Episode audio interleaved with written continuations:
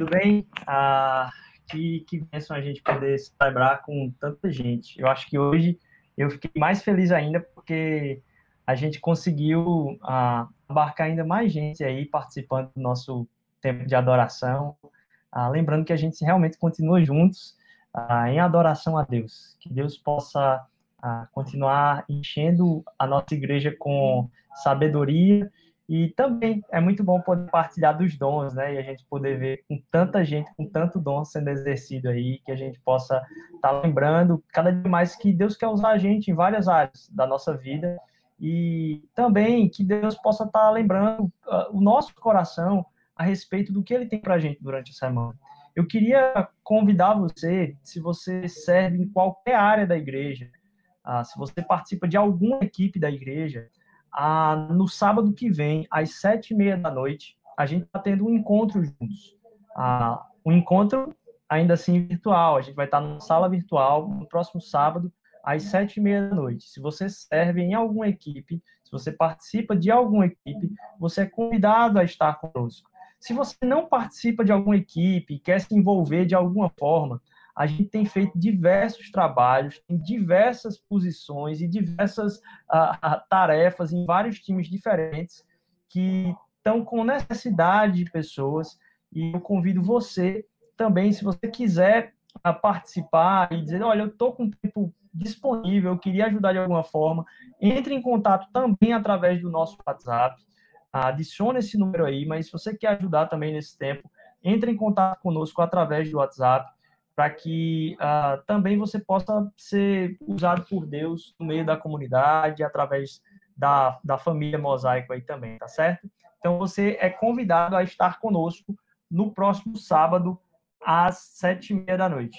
Uh, eu queria que a gente se dirigisse a Deus em oração nesse tempo, que Deus possa realmente aportar nosso coração no porto que é Ele, que a gente possa lembrar realmente que em águas turbulentas, como a gente falou semana passada, Deus tem o desejo de fazer da nossa casa uma casa de oração, principalmente a partir do nosso próprio coração, e que esse seja um tempo de também Deus acalmar, quietar a nossa mente, como já foi falado por várias pessoas aqui, que o nosso coração, que é o que ele enxerga, ah, realmente possa estar em águas tranquilas. Esse é o, o principal e a gente possa estar entregando tudo aquilo que ele tem derramado na nossa vida, que a gente possa entregar de volta a ele. Então, vou convidar você a, a, a estar esse tempo em oração comigo também, mas também se você a, deseja servir, ou se você já faz parte de qualquer uma das equipes, você pode entrar em contato conosco aí através do WhatsApp. A gente está precisando de muitas coisas. Ó, tem gente traduzindo livro de inglês, tem gente fazendo somente ligações, tem gente se ocupando em pegar uma sala de oração simplesmente durante a semana toda, a pessoa é responsável por um horário, e aí fica, e às vezes é a obrigação de estar naquela sala que faz com que ela partilhe desse tempo também. Então tem gente que diz, olha, eu estou com dificuldade. Sabe que coisa que eu vou fazer? Eu vou assumir um horário desse, porque aí pelo menos assim eu não tenho como correr da raia. E aí isso tem ajudado ela não a se ajudar simplesmente, mas ajudar outras pessoas. Então tem várias coisas que a gente tem feito atuação do social, que você esteja lembrando realmente aí ah, de tudo aquilo que está sendo feito na igreja. Ah, eu, domingo passado, ao acabar o culto, eu estava numa ligação. Já era mais de oito da noite, já era quase nove horas da noite. E aí, na ligação, eu perguntei, ah, onde é que está tua esposa? Ela disse, ah, não, ela está aqui não, ela está na igreja ainda, está lá ah, resolvendo as coisas do mosaico social. Então, assim, as pessoas não estão parando, a igreja continua em movimento. A igreja passa por tempos turbulentos uh, também, como todas as pessoas, mas a gente tem em tempos turbulentos uma direção. Então, o que a gente está focado hoje é nessa direção. Se você quer ajudar de alguma forma, a gente já colocou aí, a gente já partilhou, o Rogerinho já colocou aí a palavra preciosa do Rogerinho, daquilo que o nosso coração deve estar firmado.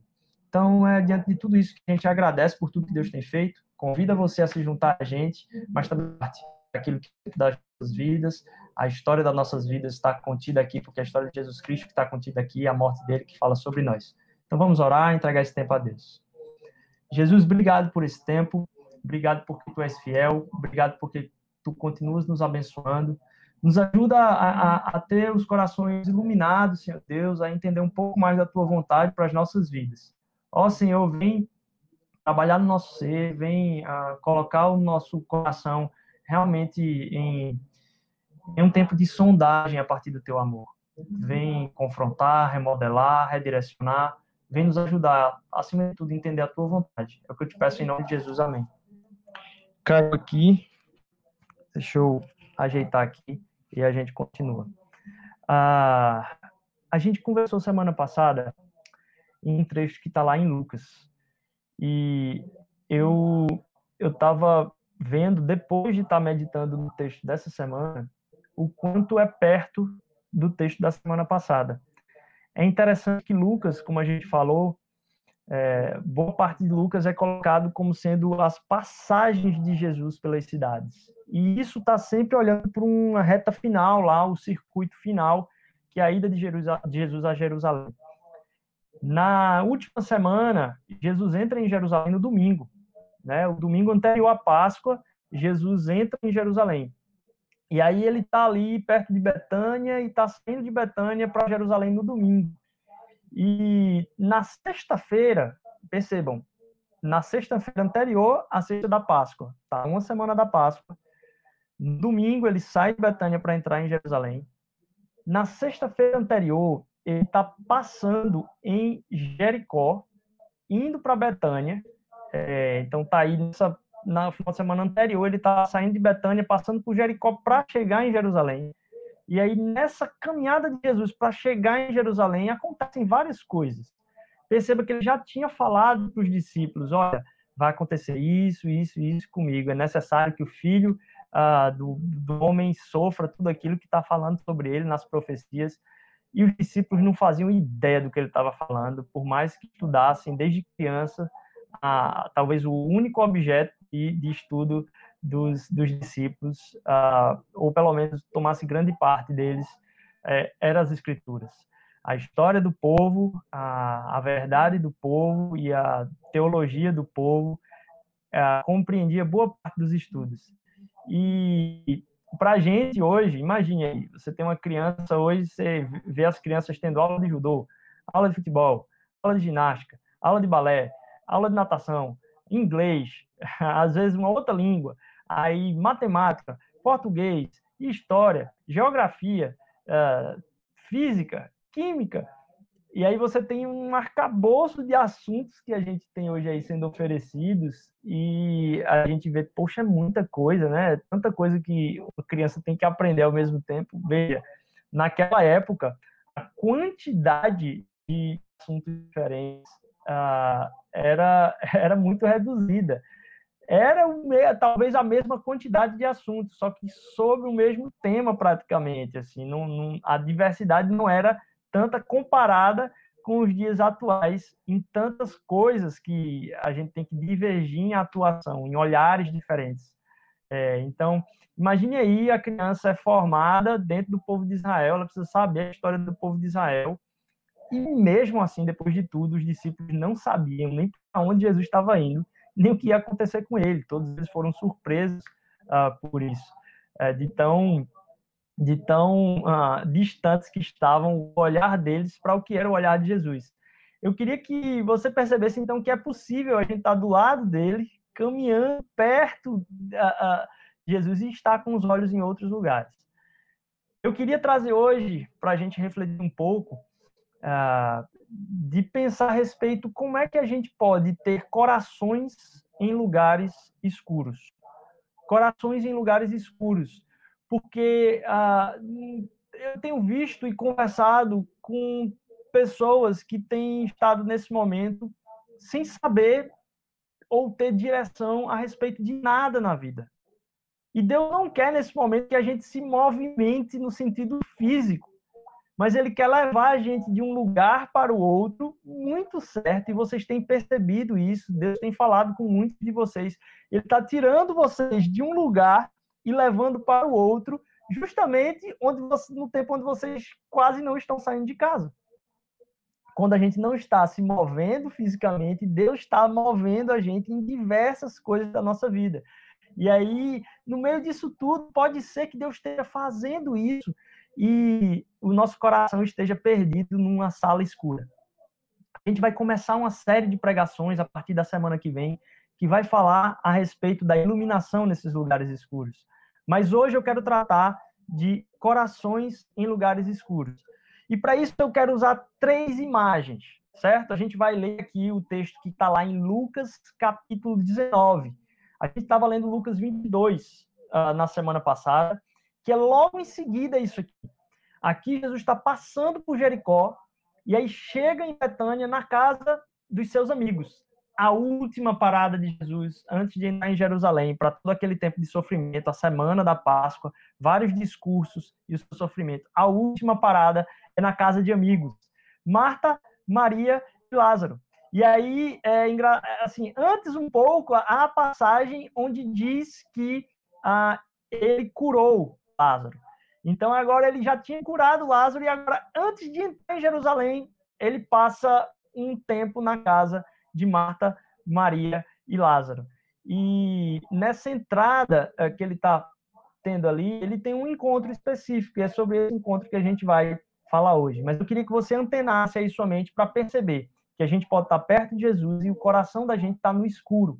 Isso porque o nosso coração ele tem algumas, alguns artifícios para nos enganar a gente pensa que a gente está avançando no nosso coração, dentro da vida cristã, muitas vezes ah, entendendo essa vida cristã como uma linearidade, né? O que Deus está fazendo na vida da gente é uma crescente. A gente conhece Jesus e vai se aperfeiçoando na vida.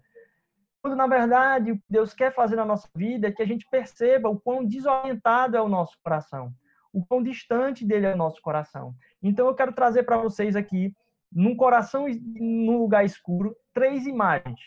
Três imagens de um coração num lugar escuro. E aí eu vou, vou tentar passar essas imagens para vocês. Eu não sei se eu, se eu vou conseguir aqui no, no computador, porque deu um, um, probleminha aqui no computador, mas eu vou tentar passar elas mesmo assim. Ah, a primeira imagem, certo? É de uma família na praia. A primeira imagem é de uma família na praia. A segunda imagem é de um garçom num restaurante.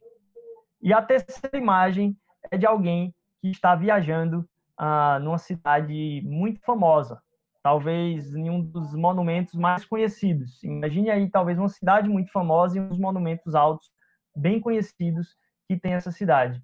Eu queria que você ah, parasse para imaginar esses três lugares: o mar e a família. Segundo, o garçom no restaurante e o terceiro, uma viagem ah, na frente de um monumento talvez muito famoso, muito alto e, e, e, cheio de pompa que todo mundo talvez deseje ir. Antes disso, eu queria que a gente lesse então Lucas 19. No início de Lucas, então, Jesus entrou em Jericó e atravessava a cidade. Jesus está de passagem. Havia ali um homem rico chamado Zaqueu, chefe dos publicanos. Ele não só era publicano, que era odiado pelos próprios judeus, porque servia aos romanos para cobrar os impostos dos judeus, mas ele era o chefe desses publicanos. E aí esse Zaqueu ele queria ver quem era Jesus, mas sendo de pequena estatura não conseguia por causa da multidão. Assim correu adiante e subiu numa figueira para vê-lo pois Jesus ia passar por ali. Quando Jesus chegou àquele lugar, olhou para cima e lhes disse: Zaqueu, desça depressa, quero ficar em sua casa hoje. A gente lê um pouco mais à frente que o que Jesus está falando, ah, num momento de, vamos dizer assim, contraponto ao templo é: eu quero fazer desse lugar uma casa de oração. E aí agora Jesus fala para Zaqueu: desce daí, eu quero estar ah, tá na sua casa com você hoje. Ah, e a gente está falando a respeito de corações que estão em lugares escuros. Ali onde Zaqueu estava, ele estava assistindo o culto. As pessoas, a multidão estava ao redor de Jesus e Zaqueu estava ali tentando assistir o culto de alguma forma, de longe, fora da multidão. É, e quando Jesus enxerga Zaqueu no alto, o que Jesus fala para Zaqueu é: desce daí que eu quero entrar na tua casa.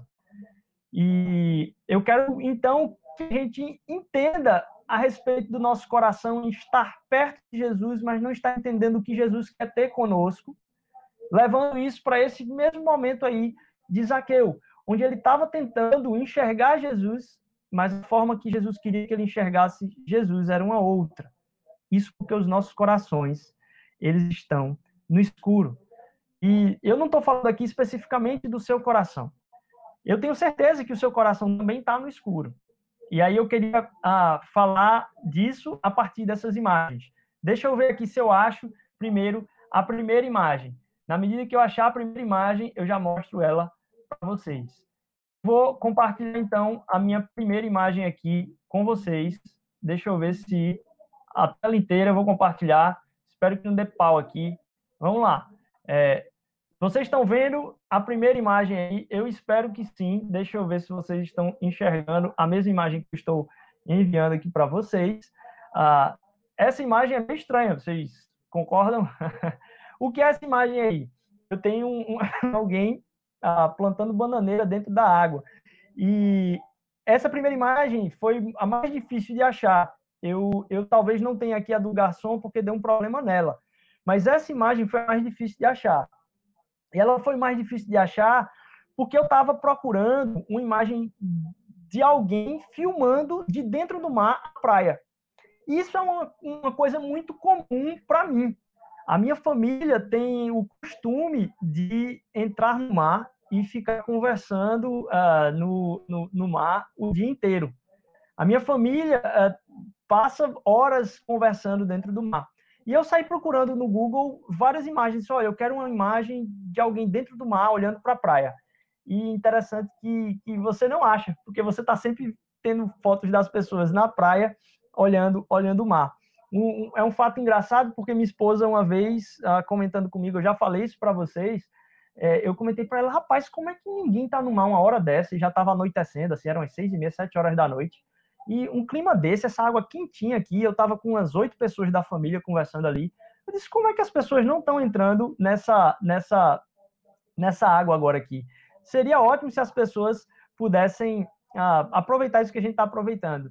Aí Paloma olhou para mim e disse assim: É, Rodrigo, todo o universo que está aqui nesse feriado é muito estranho. Essas pessoas são muito anormais.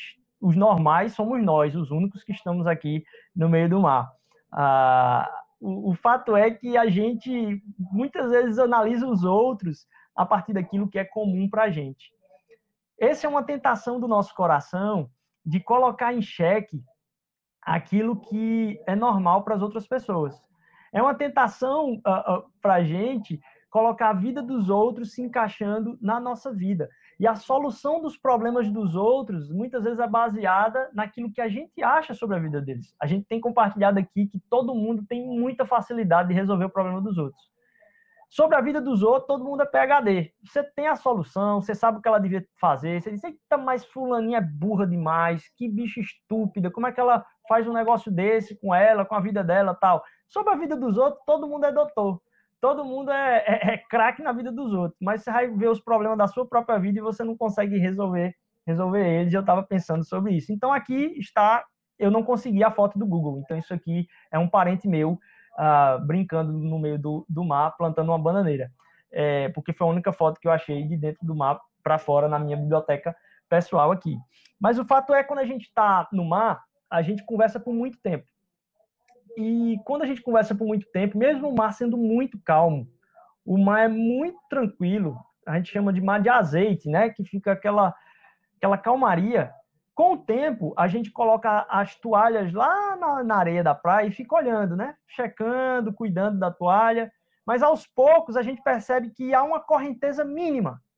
Mas uma correnteza que, com o tempo, vai tirando a gente da frente da toalha que está lá na praia a gente está no meio do mar, olhando para a toalha na praia, mas aos poucos a gente vai se distanciando de onde a gente estava. Há uma mínima correnteza, quase que imperceptível, que vai tirando a gente do lugar onde a gente está. E com o tempo a gente diz: ei, pessoal, vamos lá. E a gente pega o pessoal da família, vamos voltar para onde a gente estava, vamos para frente da toalha, porque a gente está se arrastando demais. Às vezes tem uma pessoa idosa, e aí alguém tem que puxar a pessoa ah, de volta para o, o lugar onde a gente estava. E o fato é que há sempre alguma correnteza imperceptível e que se a gente der o tempo, aquilo ali vai afastar a gente da frente de um lugar onde a gente estava. Essa imagem veio ao meu coração para falar a respeito, primeiro, qual é o problema que você tem que resolver durante esse tempo que a gente está passando. Eu tenho plena convicção daquilo que eu vou falar, que o problema está muito envolvido com aquilo que é o seu coração. Porque paira sobre o evangelicalismo, não só brasileiro, mas mundial, uma noção muito errônea de que ah, o avanço da vida cristã vai fazer com que, em algum momento, eu esteja em níveis diferenciados e mais elevados de onde eu estava. E aí, com isso, o que vai acontecer é que eu vou começar a imaginar que eu progredi na vida, vou me assim, alegrar com esse progresso que eu tive na minha vida, e aí eu vou começar a olhar para as outras pessoas e ver que as situações erradas que acontecem na minha vida são resultado da falha dos outros. A imagem de alguém que está dentro do mar, mas que é uma correnteza mínima e que vai tirando do lugar de onde se deveria estar. A primeira imagem que me veio ao coração para falar a respeito de corações em lugares escuros é sobre essa, essa figura de referencial em relação àquilo que está lá na praia. É um fato de que todos nós temos o nosso coração sendo carregados por correntezas. Não importa onde tenhamos chegado, não importa onde, onde na caminhada com Jesus nosso coração esteja transformado, nosso coração, se pararmos um minuto, o mar está carregando, de pouquinho em pouquinho, e o mar está afastando do lugar de onde a gente estava. Isso para que você entenda que a maior luta que você tem em relação à sua própria espiritualidade é de ajustar o seu coração para que ele esteja cada vez mais de volta ao seu lugar de origem, de volta àquilo que deveria ser. Porque em tempo todo, o tempo todo, ele vai estar sendo arrastado de pouquinho em pouquinho. A gente olha para a toalha, aí a gente começa a conversar, a conversa tá boa, vamos conversar, conversar, conversar, conversar. Dá dois minutos, você olha de novo para a toalha, você percebe que a toalha está um pouco diferente de onde estava. Na nossa relação com Jesus é a mesma coisa, porque há essa batalha constante entre a carne e o espírito. A, a gente às vezes se alegra com um progresso espiritual e se esquece que quem conseguiu aquele progresso espiritual foi a relação do Espírito conosco. Não foi a nossa força, não foi a nossa batalha simplesmente, mas é quando a gente cede e dá disponibilidade ao Espírito que o nosso coração ele é voltado para onde ele se deveria estar. Mas que ao, ao deixar de olhar para onde se deveria estar e começar a conversar um pouquinho, a corrente vai arrastando bem pouquinho aquilo ali. Daqui a pouco você está num lugar distante. Isso porque não tem ninguém que não está nessa correnteza. Sabe qual é o mais, uma mais perigoso? O mais perigoso é aquele que é o mais calmo, porque ele é o mais traiçoeiro. Aquele que do nada surge uma onda. Se você percebe um mar muito revolto antes de entrar no mar, você provavelmente vai entrar com cuidado, você vai, já vai entrar com medo, você já vai entrar sabendo o que deve fazer ou se não deve entrar. Mas se o mar é muito calmo e você não percebe a correnteza que está embaixo dele, esse é o mar mais perigoso. Então, quando você percebe que teve um progresso na sua vida espiritual e você contempla isso e dá crédito a isso, a sua força, aí talvez esteja o maior perigo. Porque você não percebeu que a sua vitória em Cristo Jesus é perceber que o seu coração é enganoso. E poder perceber que, apesar de ter uma correnteza passando pelo seu coração aí, tentando te arrastar na direção de Jesus, aquele sacrifício dele na cruz resolve esse problema. Resolve o fato de você a, a, a vamos assim, perceber que há essa correnteza. Não é que a correnteza vai parar, é que agora tem alguém te puxando contra a correnteza, te mostrando que há correnteza e que você tem que lutar contra ela. Talvez os mares mais calmos, as calmarias maiores, escondam correntezas mais pesadas. É por isso que quando você, em um momento de muita dificuldade, clama a Deus em muito sofrimento, em muita aflição, e sua espiritualidade aumenta, quando Deus dá uma resposta, logo em seguida a tendência do seu coração é o quê? É ir se afastando. É esfriando aquilo que era a sua espiritualidade naquele momento tão difícil. Por quê? Porque você não se ligou que o seu coração ele está em lugares escuros. E por causa disso há correntezas ali puxando o coração. Essa correnteza vai estar sempre ali. Lutero falava o seguinte, que existe um, um modo padrão. Quando você instala o, o, o, seu celular, quando você liga o seu celular pela primeira vez, tem alguns programas que estão ali instalados. E, e, e aquele ali é o, o, modo padrão que funciona no seu computador, seu celular, aquilo que você, você tem em casa, seu fogão, todo ele está no modo padrão. E para alterar ele, você tem que fazer alguma modificação. É, você vai ligar o seu micro-ondas, ele está lá em 30 segundos por padrão. Para você tentar uma coisa diferente, você tem que mudar. Lutero costumava falar que o nosso, o nosso coração ele funciona no modo padrão. E que, por mais que a gente tente entenda que Cristo é o nosso Salvador, se a gente não se lembra da cruz diariamente, se a gente não busca ele espiritualmente todo dia, existe essa correnteza nos levando de volta para o modo padrão com que o nosso coração funciona. E o nosso coração funciona através do mérito. Ele funciona através do eu mereço. E a graça é o contrário. Eu não mereço. Mesmo assim, Deus morreu por mim. E esse, essa graça imerecida, esse favor imerecido, é que faz com que eu entenda que eu estou no meio dessa correnteza. Que eu, eu, o pior, a pior cegueira de um coração no lugar escuro é não perceber que ali, nessa primeira imagem, há uma correnteza. E que essa correnteza vai estar sempre tirando a gente do lugar onde, onde deveria estar. A segunda imagem que eu queria trazer para vocês aqui, é, para que a gente pense e perceba um pouco que uh, há, há um estado, primeiro, constante nessa primeira imagem, é um estado constante de correnteza. E que você não está simplesmente em águas tranquilas. Para que você se ligue a respeito dessa correnteza, proteja o seu coração, mas proteja não é impedindo da correnteza, é sabendo que está na correnteza, você nade no sentido contrário. Segunda imagem, então, é a imagem de um garçom. E aí ah, você talvez esteja com muita dificuldade de entender o que é que você tem que fazer como propósito na sua vida e principalmente nesse tempo. Há uma sensação que envolve o nosso ser de inutilidade. Há uma sensação de o que é que eu tenho que fazer, porque você não pode sair de casa, você não tem como estar em outros lugares, talvez você quisesse fazer uma outra coisa, mas é interessante entender o que é que Deus tem para você nesse momento. O que é que Deus tem para você especificamente. Porque algumas pessoas estão em casa batalhando para que outras estejam na rua, para que permitam, por exemplo, que hospitais funcionem e, e, tudo isso. Se todo mundo tentasse fazer a mesma coisa, daria errado. Ah, eu, eu lembrei agora aqui de um provérbio que está lá, que tá lá em, no, no capítulo 14 de Provérbios. Vou abrir ele agora aqui, para que a gente vá lá. Em Provérbios, capítulo 14, a 40. é, Provérbios 14, 30. Provérbios 14, 30. Eu acho que é isso. Provérbios 14, 30. O coração em paz, ele dá vida ao corpo. Mas a inveja apodrece os ossos. Então não adianta você ficar olhando para uma coisa que outras pessoas estão fazendo. Eu estava conversando ontem e, e, e pensando um pouquinho a respeito dessa, vamos dizer assim, esse esgotamento online que está tendo hoje, né? Ah, às vezes você está, talvez já com, até sem dizer, poxa, eu não aguento mais fazer isso que em um tempo de folga anterior eu gostava tanto de fazer. Eu não aguento mais olhar para esses famosos, eu não aguento mais ver essas lives dessas pessoas, e cada vez mais tem sido falado que a quantidade de números nas lives tem diminuído porque as pessoas já não aguentam mais. Basta, tá bom, já deu, é muito. E há uma talvez uma suspeita é, do meu lado por que disso.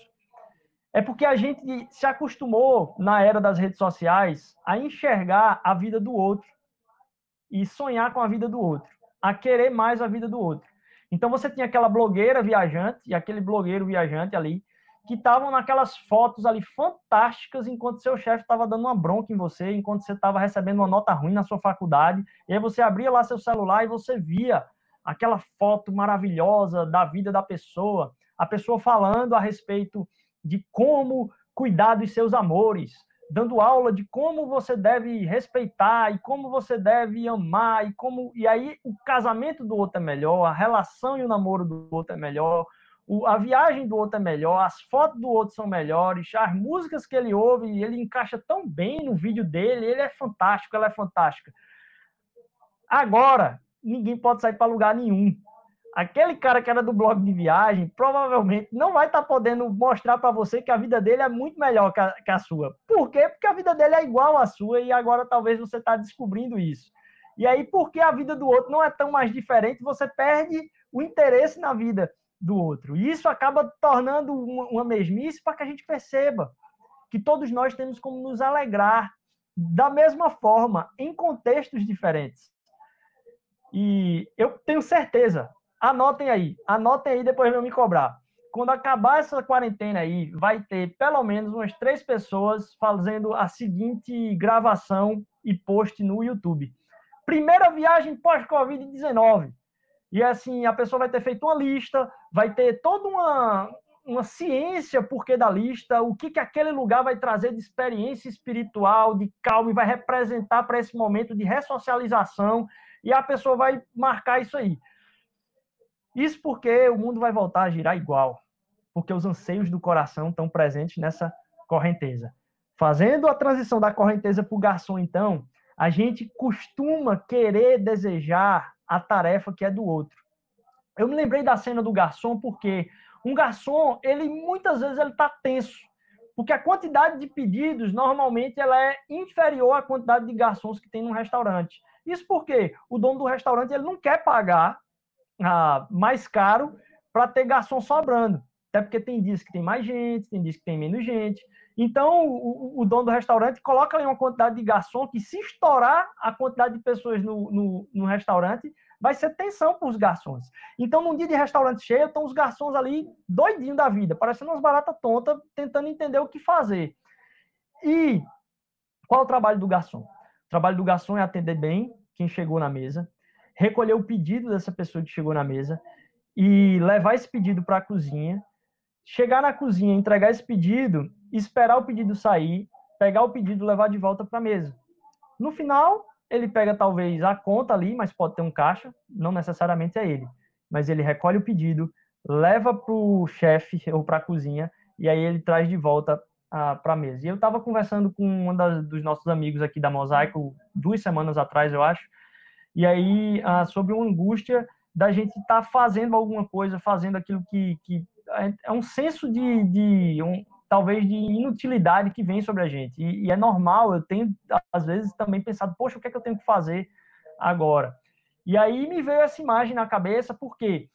Porque se um garçom ele muda a rotina dele, digamos que um garçom diga, eita, a cozinha está muito cheia, ou os pedidos tem muitos. Eu vou para a cozinha ajudar a fazer aqui. Sem o chefe pedir, sem o dono do restaurante pedir, ele vai embananar o chefe todinho, o chefe vai começar a gritar com ele, ele vai começar a bagunçar a cozinha, porque a cozinha, a cozinha tem os seus ritos, tem aquilo que são as ordens e a forma como, inclusive, o cozinheiro e o chefe estão trabalhando naquele dia.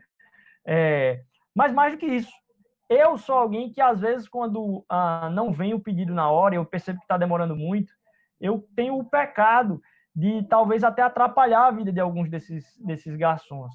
Eu acabo, por exemplo, quando eu peço muitas vezes não tem um retorno, eu acabo pedindo para um outro garçom uh, checar lá na cozinha se o meu pedido está lá dentro. E já aconteceu algumas vezes, ou da conta vir duplicada, porque o chefe entendeu que era um outro pedido, ou então do próprio pedido vir duplicado, mesmo tendo um, uma vez na conta, e há todo esse atrapalho. Tudo isso por quê? O que um garçom tem que fazer é atender algumas mesas. Se ele fizer isso muito bem, pode ser que naquela noite, mesmo com o restaurante cheio, tudo funcione na mais na maior paz. Se ele inventar de atender uma mesa para a qual ele não foi uh, direcionado, uma mesa que não lhe foi atribuída, ele embanando o funcionamento de todo o restaurante. Se ele inventar de ir para a cozinha, ele embanando o, o, o, o funcionamento de todo o restaurante. Uh, e, e às vezes eu me percebo olhando para mesas de outras pessoas, enxergando que talvez na minha vida, se eu tivesse a atribuição e a funcionalidade que outra pessoa tem, eu talvez fosse mais feliz e talvez a vida funcionasse melhor. Deixa eu dizer para você, se esse é o seu pensamento você tem enxergado a vida de outras pessoas como tendo maior utilidade do que a sua, eu quero te dizer que uh, talvez isso seja o que está bagunçando a sua vida toda. E você imaginar e ficar triste, se perceber inútil por uma, utilidade de outra pessoa. E eu quero te convidar a ouvir a Deus e perguntar para Deus o que é que Ele quer para você. Porque tem algumas mesas que foram separadas para você. E se você ficar centrado e focado em estar servindo uma mesa que não foi a sua, ah, olha, talvez ah, isso seja de não só muita infelicidade, mas também de muito atrapalho. É por isso que alguns sucessos eles são promovidos por Satanás para destruir a vida de algumas pessoas. Alguns sucessos que desejamos não são os sucessos de Deus para a vida da gente. Alguns, algumas comiserações ou alguns estados de misérias que nós insistimos em estar também não são. O que importa é eu saber o que Deus tem para a minha vida. O que importa é eu saber, no meio desse restaurante cheio aqui e uma confusão enorme, quais foram as mesas que Deus pediu para eu servir. Eu vou lá, atendo o pedido, entrego na cozinha e devolvo. Não tem nada a mais que eu possa fazer, mas também não tem nada a menos com que eu deveria me preocupar. Isso porque Deus derramou dons sobre a nossa vida. E Deus não derramou o dom errado sobre a sua vida.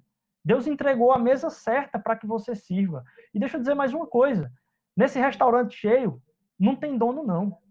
Não tem ninguém que é dono, não. Todo mundo é garçom. Por mais que você perceba que existem alguns lugares de fama, de talvez que você devesse estar, aquilo ali também é um lugar de uh, serviço, é um lugar de garçom ah, desde o, o, o, o, o rapaz que talvez que esteja numa hierarquia de uma empresa, no lugar mais baixo, talvez ah, de salário ou, de função aos olhos humanos, Deus o tem no mesmo nível, enxergando todas as posições e todos os trabalhos como garçons. Eles estão ali para o serviço. E você pode achar que não, mas ah, o jogador de futebol que é milionário, ele está sendo pago ali para servir o time a, que, que dá alegria para o povo. E o time está ali querendo crescer para dar alegria para o povo. Ah, e, e, as posições de governo, que são as mais altas, elas existem também para servir. Veja agora as crises enormes de como servir a população para que ela seja assistida. Por quê? Porque todo mundo é garçom nessa história da vida. Eu e você também somos. E Deus separou para nós uma mesa específica para que a gente atenda com gosto, a gente seja o mais, uh, o mais cordial, o mais generoso, o mais gentil garçom possível das mesas que Deus separou para nós. Seja ela a, a, aquilo que você entende como sendo de menor relevância. A relevância não está naquilo que você considera para a função. A relevância está em você cumprir o seu papel e simplesmente atender aquilo que Deus pediu.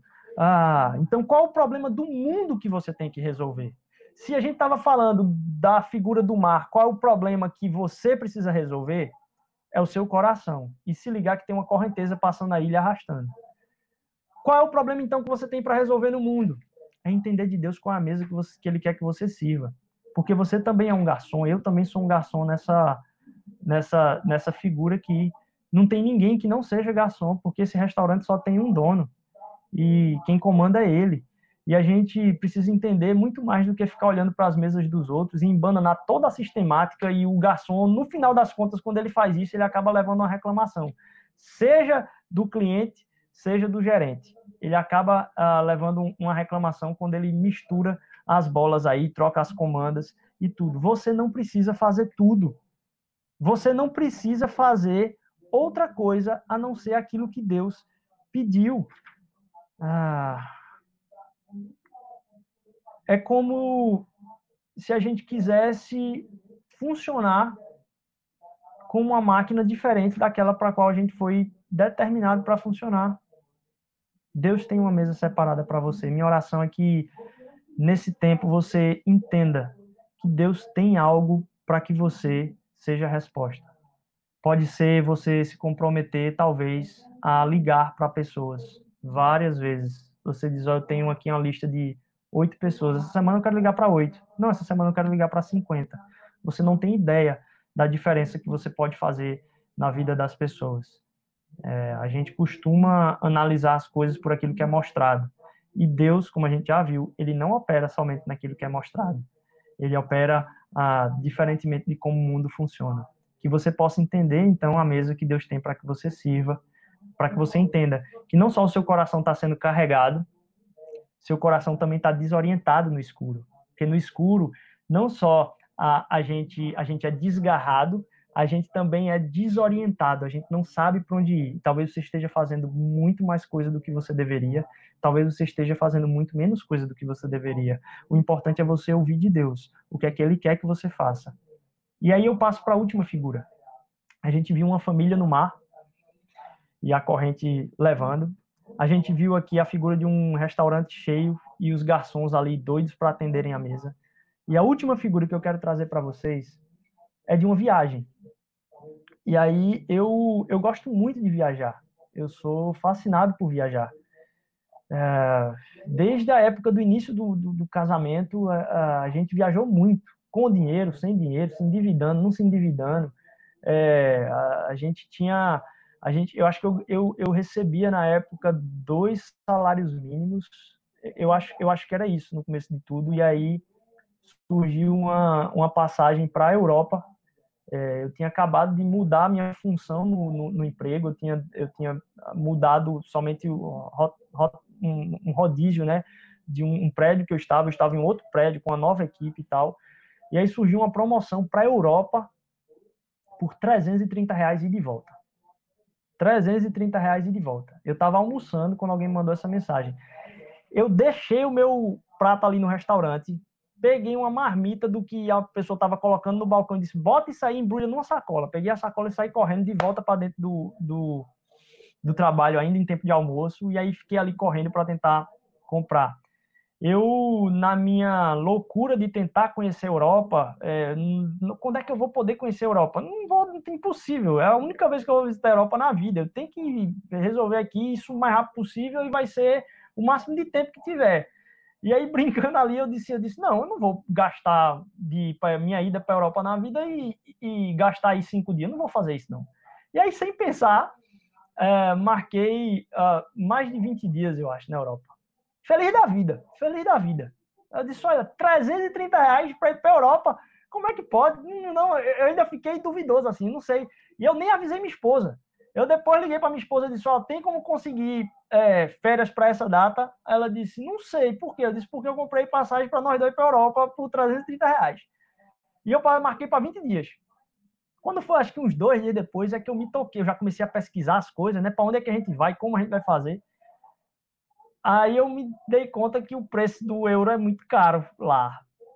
É, hospedagem, alimentação, tudo é muito caro lá. E aí eu me dei conta de que talvez fosse impossível passar esses 20 dias lá. E aí a gente estabeleceu, logo no início do nosso casamento, quase assim, uma forma de viajar.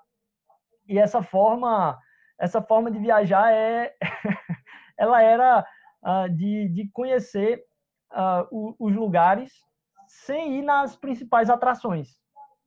A gente começou a passar muito perrengue a gente ia para as viagens e assim, a gente conhecia os lugares e a gente dividia café da manhã. A gente comprava um croissant e o café da manhã era um croissant por dois, porque não tinha dinheiro, não tinha como.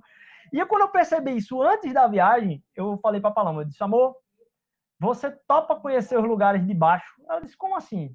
Eu disse, você topa conhecer os lugares, todos eles de baixo, a gente não vai subir em nada. Por quê? Numa viagem, num centro turístico, todos os lugares você tem um lugar para você subir nem que seja a caixa d'água da sede Olinda aqui, nem que seja a cachoeira de Bonito, em todo lugar que você vai, se tem um lugar turístico para você ir, é pago você subir para enxergar a vista. Então eu disse para ela, disse, olha, nossa viagem vai ser de baixo. E aí isso ficou, e sempre que a gente vai viajar hoje, a gente sempre conhece os lugares de baixo. Ah, e eu quero falar a respeito de uma viagem onde a gente pode conhecer os lugares, talvez sem olhar de cima, sem subir nos monumentos mais altos.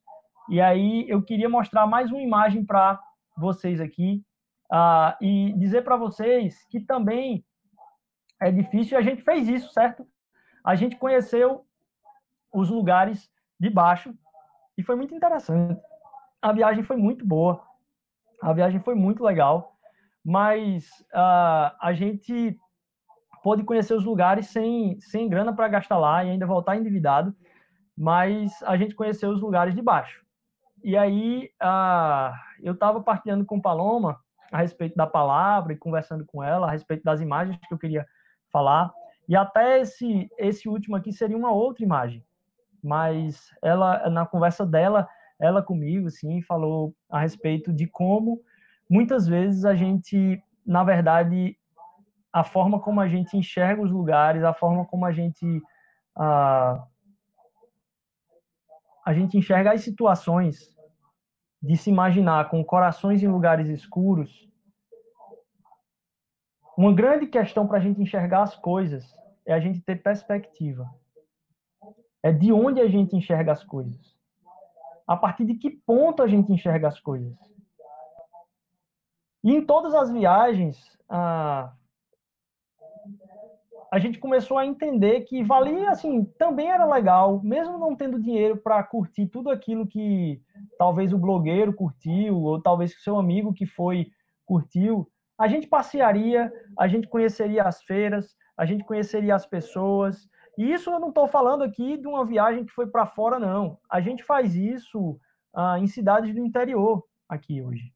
A gente começa a, a passear por meio da cidade e enxergar o que é que está acontecendo lá no chão, o que é que está acontecendo no dia a dia, o que é que está acontecendo ah, ah, naquilo que é mais a, a parte mais baixa e aí, ao procurar até mesmo imagens, se torna difícil, quando você vai tratar de monumentos, de você achar imagens de baixo para cima da vida comum.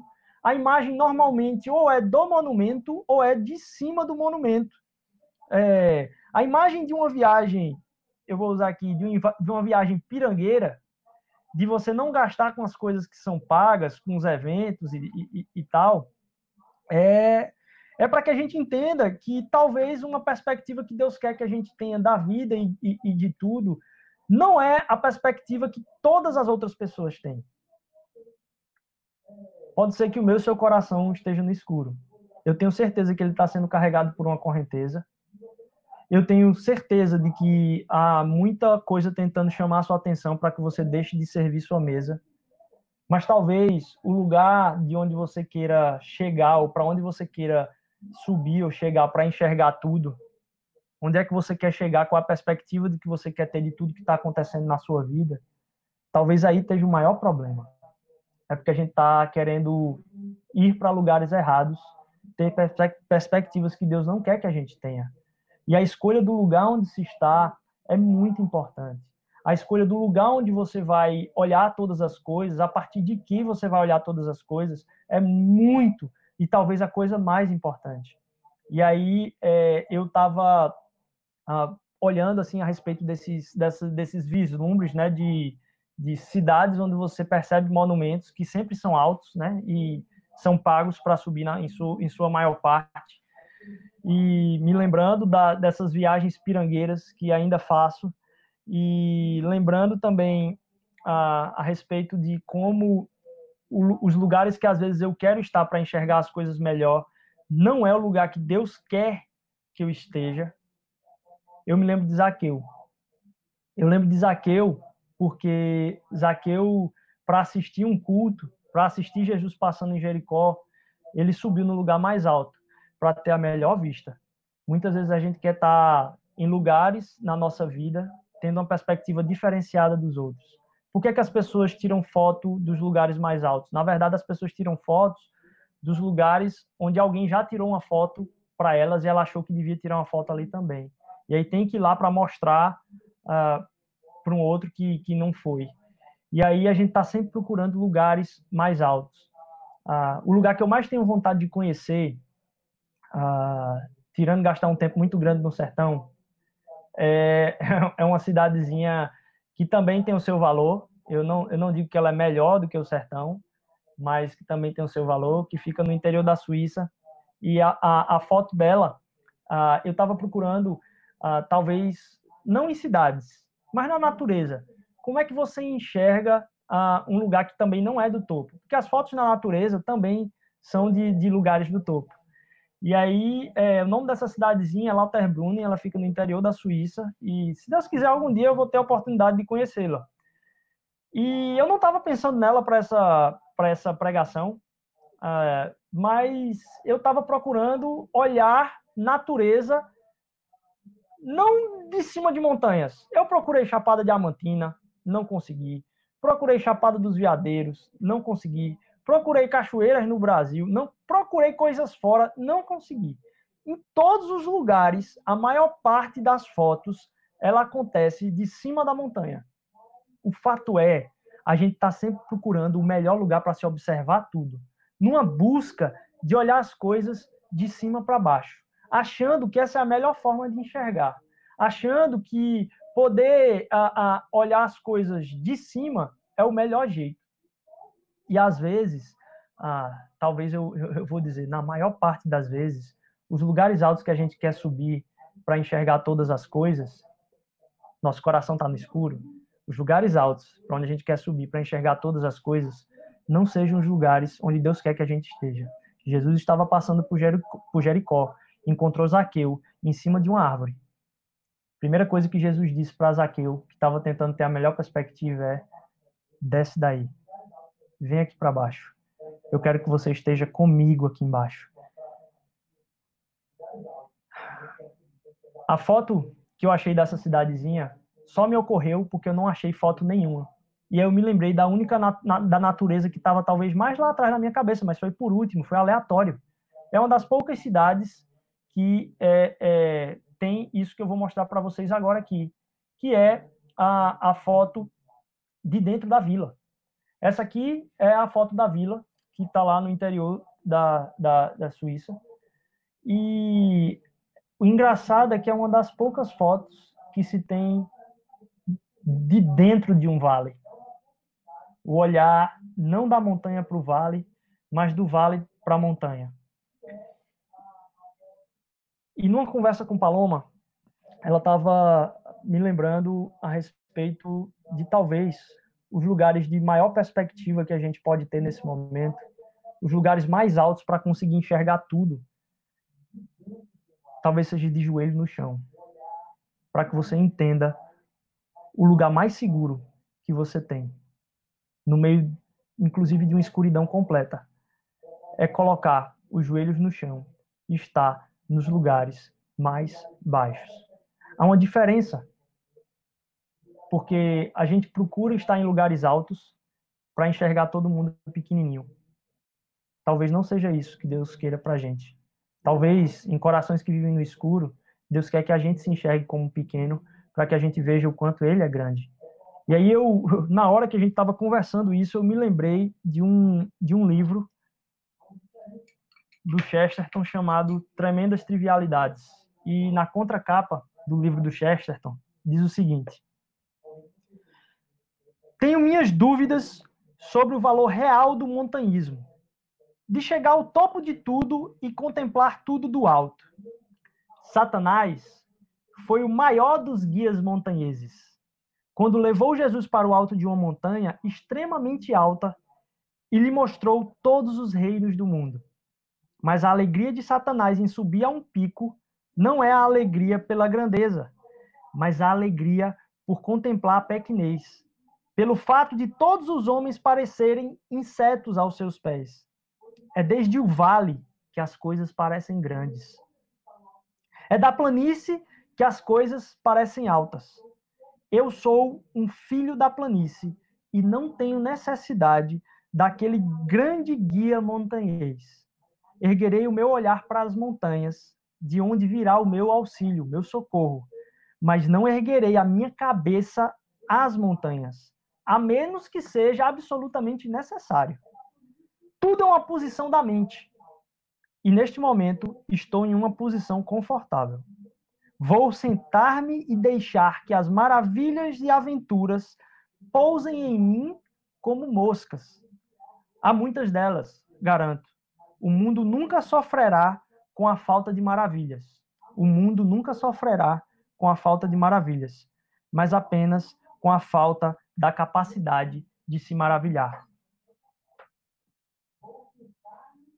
talvez o lugar mais alto para que você enxergue tudo, numa hora que está tudo escuro, é você entender que o lugar que Deus quer que eu e você estejamos é que a gente desça Ele pede diz assim: "Desce daí. Vem para cá. Não queira entender tudo. Entenda somente o que eu tenho para você. Entenda que o seu coração ele é traiçoeiro e a correnteza está carregando. Mas acima de tudo, não queira ah, entender mais do que o que eu quero que você entenda. E que é que eu, eu, eu preciso completar o seu coração. Eu preciso ser aquele que é a resposta de todas as coisas para a sua vida. Que eu preciso ser aquele que preenche tudo aquilo que você anseia. Para que eu e você percebamos, para que enxergar tudo de cima, na verdade, não é a solução, mas é talvez botar os joelhos no chão e perceber que aquele é o lugar onde a gente talvez vai conseguir se maravilhar mais, por entender não só a, a, a respeito do quão grande Deus é, mas entender também o quão pequeno eu sou. E para além disso, entender como diz lá no cântico que está lá em Filipenses capítulo 2, que aquele que era Deus não considerou ser Deus coisa a que se apegasse, mas se esvaziou de sua glória e habitou no meio dos homens. Aquele que enxerga tudo das alturas veio habitar no mais baixo, a ponto de dizer: Olha, as raposas têm onde dormir, eu não. E aí ah, veio sofrer por mim e por você, para que a gente caia em si de que o que tem que ser observado não é o quanto os outros estão sendo arrastados pela correnteza, mas que eu e você estamos sendo arrastados, nosso coração o tempo todo. Que a gente cuide, guarde o nosso coração, não para que ele se livre da correnteza, deixa eu dizer, ele não vai se livrar. Mas o Espírito Santo vai mostrar que a correnteza está tentando levar, e o Espírito Santo mesmo é que tem o poder para sustentar a gente na posição correta. Não é a gente que sustenta. Que o diabo está tentando chamar nossa atenção o tempo todo para que a gente mude de mesa e que a gente sirva outras mesas que Deus não chamou a gente para servir. E aí a gente acaba por ego e por inveja, como o Provérbios diz, apodrecendo os nossos ossos. Quando a gente tem um propósito certo de vida em sabedoria, aquilo ali dá paz à vida, como diz Provérbios. E que no fim de tudo a gente entenda, talvez, o que Deus está falando para a gente o tempo todo é: Rodrigo, desce, vem estar tá no lugar mais baixo, vem perceber-se aqui mais perto de mim que essas três imagens elas sirvam para gravar que talvez é o que está acontecendo com o seu coração. Talvez não, é o que está acontecendo no seu coração. O seu coração está se movimentando para entender que não tem correnteza. O seu coração está se movimentando para entender que você, ele pode servir às mesas que você deseja. E o seu coração está se movimentando para entender que a perspectiva melhor é do lugar mais alto no qual você pode chegar. E não do lugar onde Deus quer que você esteja, que é o lugar aos pés de Jesus, de joelhos no chão, carregando a sua cruz para servir uma outra pessoa. E tem lugares longínquos que ele quer iluminar através da sua vida, para que você enxergue as montanhas a partir de um vale, mas dê glórias a Deus, porque aquele Deus que criou as montanhas foi aquele que veio a descer ao mais pleno deserto. E quem estava falando para ele contemplar as maravilhas lá de cima do monte na tentação foi Satanás e não foi o próprio Jesus. O lugar que a gente tem tristeza de estar é no lugar mais baixo, porque a gente imagina que o nosso lugar devido é lá no alto. E quem está ocupando aquele lugar normalmente é outra pessoa que não devia ocupar, quem devia ocupar sou eu. Deixa eu dizer, o meu e o seu lugar é de joelhos, para que a gente tenha a plenitude de paz de vida e entenda que é dali que a gente consegue enxergar tudo com uma lente bem clara. Eu deixo essa palavra a você, para que você procure talvez ver a vida de joelhos, para ter uma vida verdadeira, mas que o seu coração seja iluminado. A gente vai continuar esse estudo na semana que vem e que Jesus ilumine os nossos corações a sair do escuro, a lutar contra essa correnteza pelo Espírito Santo, a servir as mesas corretas como ele veio nos servir e a descer ao mais profundo da vida, que é o lugar mais alto. O lugar mais alto é o mais profundo, que é de joelhos. Que Deus possa iluminar o seu coração que em um momento de dificuldade, onde você talvez tenha perdido gente, ou talvez alguém esteja no hospital e esteja tudo escuro, se coloque de joelhos. Talvez seja o lugar de onde você vai perceber tudo como deveria ser visto. Que a gente busque esses lugares e que a gente comece a passear ah, nessas cidades e nesses vales, se maravilhando, vendo de baixo enxergando tudo, mas gostando de estar conversando, porque é de baixo onde a vida acontece. Nas cidades, a vida acontece de baixo. A vida não acontece lá em cima. Ali estão os caras querendo vender o chaveiro por 500 reais para você, que é turista e está querendo tirar a mesma foto que todo mundo. Quando você vai para a feira e enxerga a maravilha que todo mundo está vendo ali da feira também, é ali que está a vida. Deus quer que você tenha vida de joelhos, para que você entenda que é de joelhos que seu coração vai ser iluminado, porque é isso que Jesus faz conosco. Ele nos levanta a partir da nossa humilhação diante dele. Deus te abençoe, que a gente possa continuar louvando e adorando ao Senhor. É, eu vou orar agora, mas eu queria fazer uma oração especial por você que tem sentido dificuldade de entender e tem sentido que está no escuro. Que Deus venha iluminar o seu coração nesse momento. E que Deus possa mostrar não só a iluminação do seu coração, mas as mesas que você tem que servir.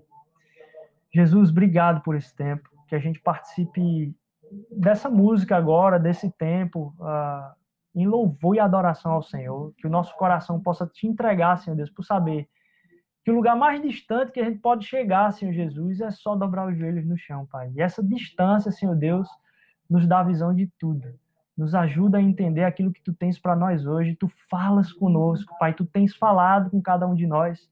Tu tens incomodado. Talvez muitos de nós não temos nem te escutado, Senhor Deus mas a gente sabe que tem coisas que a gente precisava fazer, Senhor Deus, que a gente postergou, que a gente adiou, que a gente ah, não fazia no tempo comum, Senhor Deus, e é esse o tempo que tu tens ah, nos levado a estar parado em casa, mas ser o tempo de maior movimento. Que esse movimento seja para dobrar os joelhos e entender que tu és o governador do universo, Pai.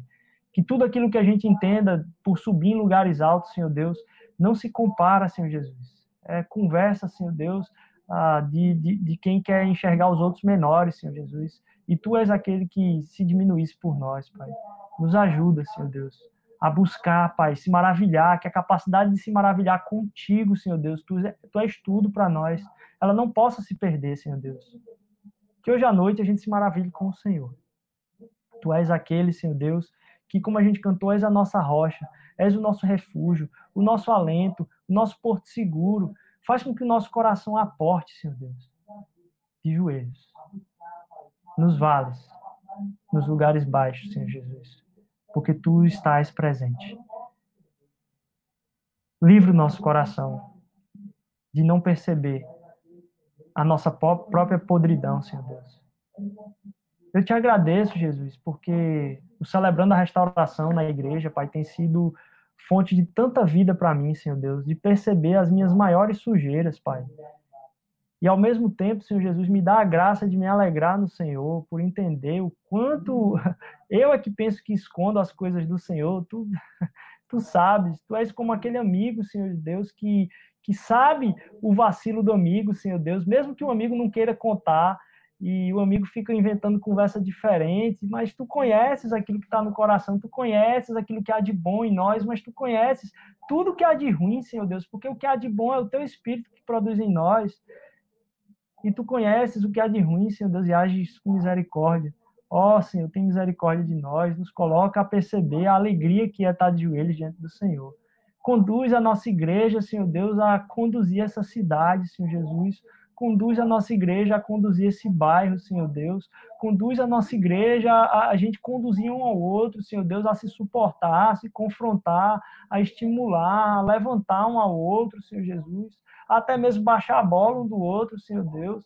A gente é família, Pai. Faz isso em nós, Senhor, para que a gente perceba que a gente não tem nada a ganhar, porque tudo que a gente tinha a ganhar, a gente já ganhou, que é a tua presença em nós. Obrigado por isso, Senhor Jesus. Nos dá uma semana de plenitude, de, de, de, coração cheio, Senhor Deus, de em tempos onde a gente não enxerga o que está ao nosso lado, Pai, a gente entenda que a gente enxerga tudo, que a gente pode estar de joelho. Em nome de Jesus, amém, Senhor Deus. Obrigado por Jesus. Ah, que bênção, hein? Que tempo gostoso. Poder partilhar com vocês, uh, saber que a gente está junto durante a semana, saber que você tem a oportunidade de, mais de 10 horários, passar ali 40, uma hora junto, partilhando em oração. Quem são as pessoas que você precisa orar? Quem são as pessoas que você conhece que precisa oração? Vem para a sala orar também, as salas de oração. Vem para os pequenos grupos. Fala conosco de novo aí no, no, no WhatsApp. Eu vou pedir para o pessoal colocar o WhatsApp de novo aí. Se você ainda não faz parte aí da rede de relacionamentos uh, da gente, fala conosco aí. A gente quer te conhecer mais, a gente quer que você caminhe junto. É, é tão bom a gente caminhar junto, partilhar junto. É, é, e, e, a gente quer fazer isso também uh, com você. Bem-vindo se você está pela primeira vez aqui conosco. Uh, a gente quer te conhecer melhor. Deus abençoe sua semana. Vitor, você está por aí, Vitor?